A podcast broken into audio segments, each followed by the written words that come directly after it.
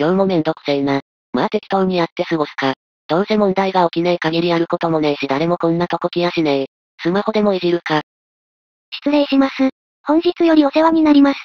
清水かすみと申します。精一杯働かせていただきますのでよろしくお願いします。何も聞いてねえぞ。今日社会科見学があるなんて。しかもこんな部署に。子供に悪影響だろ。まったく上の連中は何考えてんだ。子供じゃないです。立派な警察です。今日からここの部署に配属になったんです。え先輩お名前はああ、瀬戸聡だ。他の先輩方は外回りに行かれてるのですかいや、俺しかいない。えこの部署は俺しかいない。そ、そんな部署あるわけないじゃないですか。ドラマとかに出てくる追い出し部屋じゃないんですから。みたいなもんだぞここは。な、何それまあ、俺は気楽にいられるから別に窓際でも何でもいいけど。ええどうして私がこんなところに、バリバリ仕事してできる女になって、いつかメディアに超美人不景として取り上げられる予定だったのに、なんだよその夢は、そもそもお前みたいなチンチクリンは無理だ誰ろ。がチンチクリンよ。そもそもこの部署はなんて部署なんですかこの部署は時代的問題特殊対策部だ。何それ、名前だけかっけえ。でも聞いたことないですよそんな部署。あまり表には出てないからな。何するところなんですか主に時代が生んだトラブルなんかを解決する部署だ。具体的にはどんなことをするんですかそうだな。な、なんですかこの警報音は。やばいやつですか止まったち、めんどくせえな。まあちょうどいい教えてやるよ。ここの部署の働き方をよ。ついてこい。は、はい。通報によるとこの辺りだな。普通の住宅街ですよね。何があるって言うんですかまあ見てな。いた、働きたくない。そもそも産んでくれなんて頼んでない。産んだからには責任取れよ。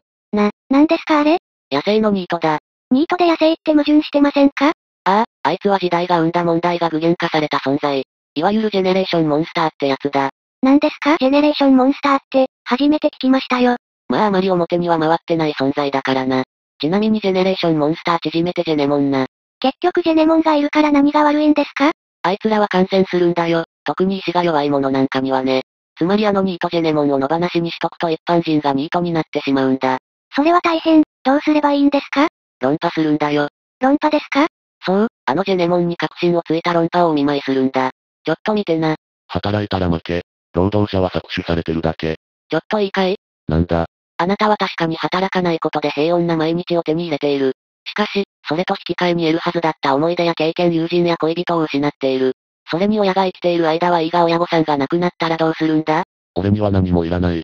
親が亡くなったら生活保護を受けるさ。生活保護ってどうやって受けるのそれは役所に行って。あなたは生活保護を受けれる条件を満たしてるの条件何それ。ここだ。えーまさかそんなことも知らずに生活保護を受けようとしてたんですかうるさい。あなたやばいっすよ。ニートの方が労働者より上。今まで何も培ってこなかったあなたが上なわけないですよ。さっさと働いたらどうですかあー、ふう、やったか。今のが論破。子供の口喧嘩にしか聞こえない。そうかもしれない。だがこれも必要な仕事なんだよ。今俺があのジェネモンを逃せばニートが大量に増えてしまっていた。確かに、そう考えればこの部署は必要な存在。奥が深いわ。いいわ、私ここで頑張る。今は窓際かもしれないけど私たちの存在を認めさせてやるわ。ねえそうでしょ瀬戸さん。いや、俺は適当にやってたい。そんなこと言わずに色々教えてくださいよ先輩。めんどくせえのが来ちまったな。ジェネレーションモンスター、ジェネモンをご覧いただきありがとうございます。今回は記念すべき第1回でこれからもシリーズ化して投稿できたらなと思っています。この動画が面白いと思われた方はぜひチャンネル登録、高評価をお願いします。めんどくさかったらしなくてもいいぞ。何言ってんですか先輩もお願いしてくださいよ。